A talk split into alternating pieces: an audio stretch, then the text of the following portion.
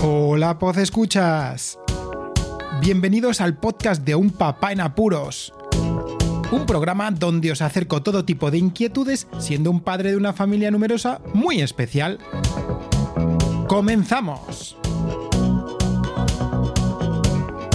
Hola a todos, bienvenidos a este nuevo episodio donde seguimos de resaca, en esta ocasión resaca electoral, ya que estoy grabando en la noche del domingo día 28 de mayo y tocaban las elecciones municipales y de eso va a tener una de las dos anécdotas, porque esta vez os traigo una anécdota doble y luego el tema principal que seguro es de interés y sobre todo que nos lleva muchos apuros a los padres actualmente. La anécdota de la semana. La primera parte de esta anécdota doble es precisamente relacionada con las elecciones aquí, municipales que hemos tenido. Los chavales, los pequeñajos, les dijimos que teníamos que ir a votar. Pero ellos entendían más o menos lo que era, pero con otro, otro concepto, que era votar de saltar.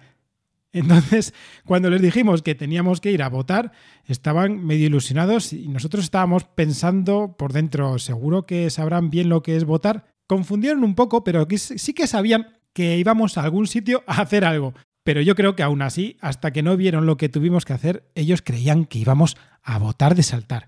Aún así lo hicieron, ¿eh? Porque como estuvo jarreando, estuvo lloviendo un montón todo el trayecto que fuimos al colegio electoral para, realizar las votaciones, les eh, dimos el, el beneplácito, la alegría de ir con las botas de agua y a la vuelta que se metieran en un charco enorme y ya. Pensad cómo acabaron, ¿no? Que tuvimos que estar quitándoles la ropa antes de llegar a casa y metiéndoles en la ducha porque estaban completamente empapados. Además, el pequeño me ayudó a votar y fue el que introdujo la papeleta dentro del eh, buzón electoral correspondiente.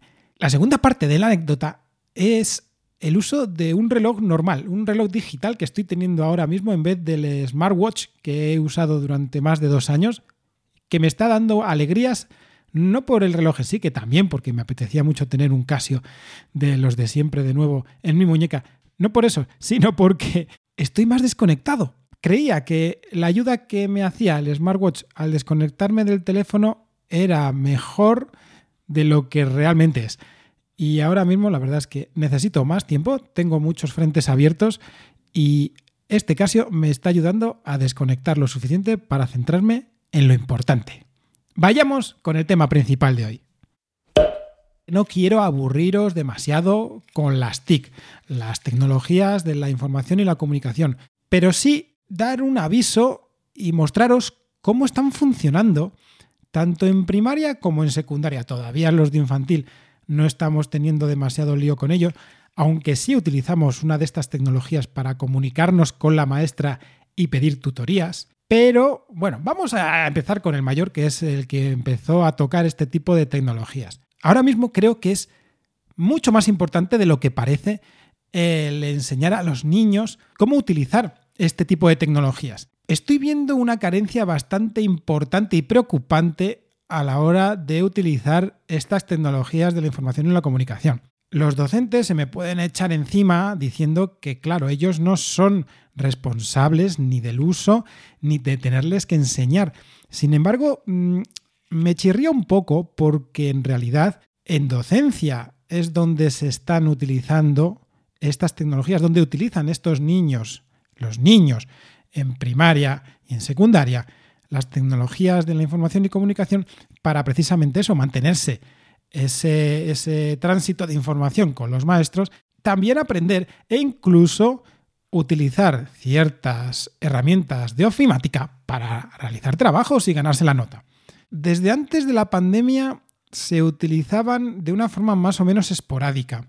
Aún así, daban a entender a los padres que los niños debían de ya saber utilizar herramientas como por ejemplo Microsoft Word, Excel, PowerPoint para hacer alguno de los trabajos que tenían determinados, determinadas asignaturas que presentan. Bueno, eso ya me cucaba el ojo porque recordando y rememorando lo que pasaba con nosotros, nosotros hacíamos todos los trabajos a mano, a papel o en cartulina para presentar. Y daban esas opciones. Me chirría porque creo yo que no es de más que desde pequeños los maestros pues, puedan enseñar un poco a utilizar este tipo de tecnologías para que así les sea más fácil a lo largo de los años utilizarlas y sobre todo que no le tengan tirria, como pueden llegar a tener porque no se ven capaces de, de, presentar un trabajo ellos solos y tener que pedir siempre ayuda a los padres. O quizá no son capaces porque no disponen de esas tecnologías que quizá se den predichas, se den como supuestas instauradas en cada una de las casas. Ya en el momento en el que sucedió la, sucedió la pandemia, la cosa cambió. Cambió mm, no demasiado para bien porque se vieron las susceptibilidades, las vulnerabilidades de los sistemas educativos a la hora de que los maestros no estaban realmente actualizados en el uso de las tecnologías como pueden ser las plataformas de Microsoft Teams o Google Classroom o el uso del email, porque los niños, imaginaos, con 10 años, como pasó con Marcos, que empezó el tema pandémico con esa edad, con 9 para 10. Pues se vio un poco a expensar de que nosotros en casa le echáramos una mano, que dispusiera de un aparato, un dispositivo tecnológico que le permitiera trabajar de esa forma. Y poco a poco tuvimos que estar en casa enseñándole y a la vez lidiando con el desorden que hubo en aquel momento, porque allí donde estuvimos, en Granada, se utilizaba tanto el email como medio principal, pero algún que otro maestro utilizaba Google Classroom. Y había un desconcierto bastante considerable, el cual tuve que lidiar yo, porque dije que eso pasaba por mí, y además dejar al chavalillo, que tenía nueve años, un dispositivo que pudiera utilizarlo sin problemas y que no le acarreara demasiados, no sé, perjuicios a la hora de, pues a lo mejor, eh, distraerse o, no poder utilizar bien el, el aparato.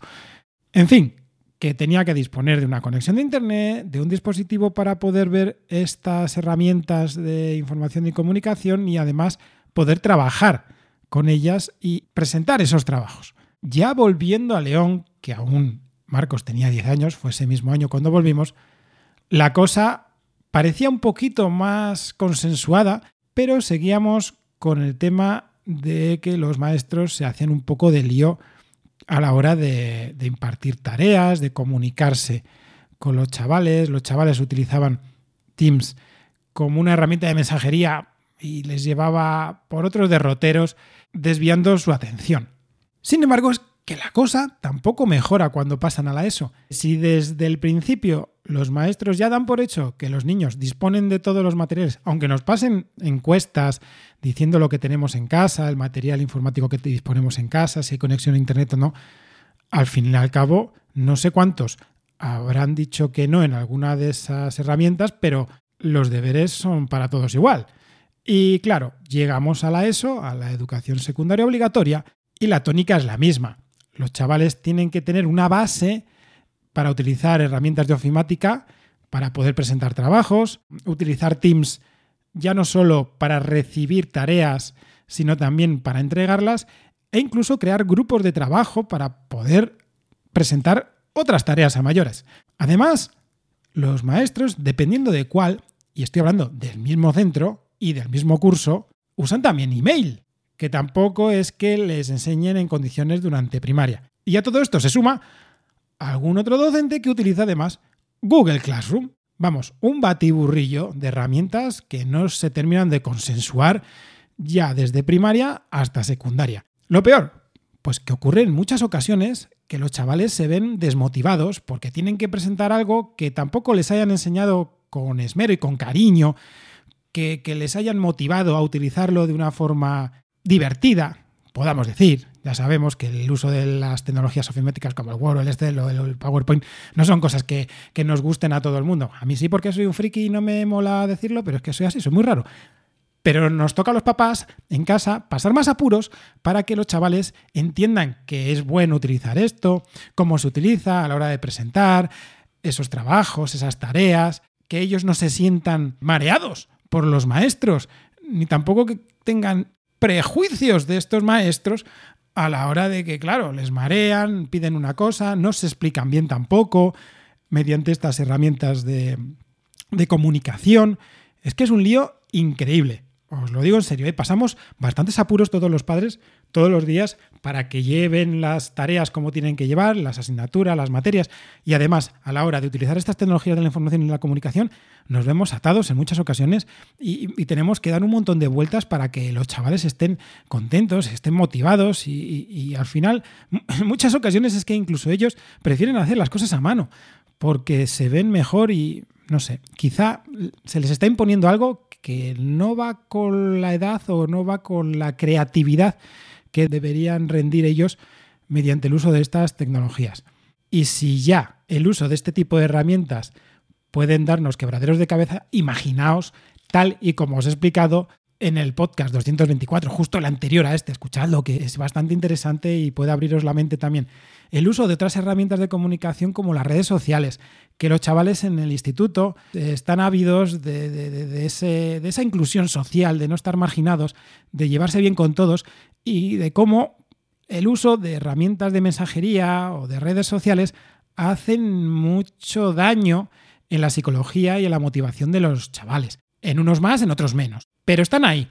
Y la formación que reciben siempre suelen ser charlas de la Policía Nacional sobre el bullying, sobre el uso de las redes sociales, en horarios fuera de, los horarios lectivos normales, charlas de por la tarde, cuando los padres estamos en otras eh, lides, en, en nuestro caso tenemos otros dos chavales, tenemos que compaginar y conciliar los trabajos con esta vida social, incluso encauzar a Marcos al mayor en esta edad de, la adolescencia para que vaya mejor en las asignaturas.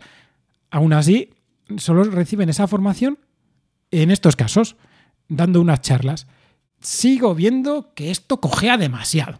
No creo que sea tan difícil abrir huecos o tutorías, no sé cómo, cómo quieran llamarlo, tanto en primaria como en secundaria, para hacer un poquito más de hincapié en la enseñanza de las tecnologías de la información y la comunicación.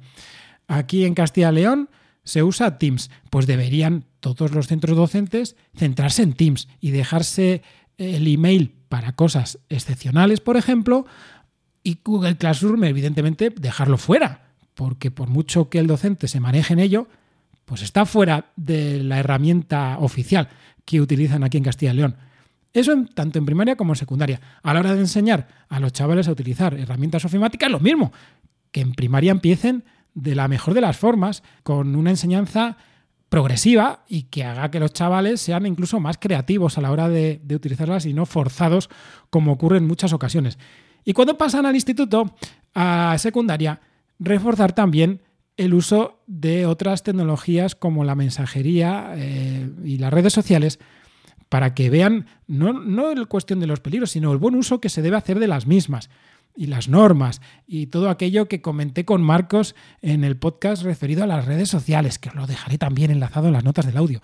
Vamos, que es un poco desbarajuste lo que ocurre actualmente con el tema de las TIC en la enseñanza primaria y secundaria y espero que en unos años, cuando los pequeños vayan avanzando, todo esto se normalice un poco, por lo menos que esté un poco más sistematizado para que no nos metan en más apuros a los padres y sobre todo a los pequeños, a estos jóvenes que son el futuro.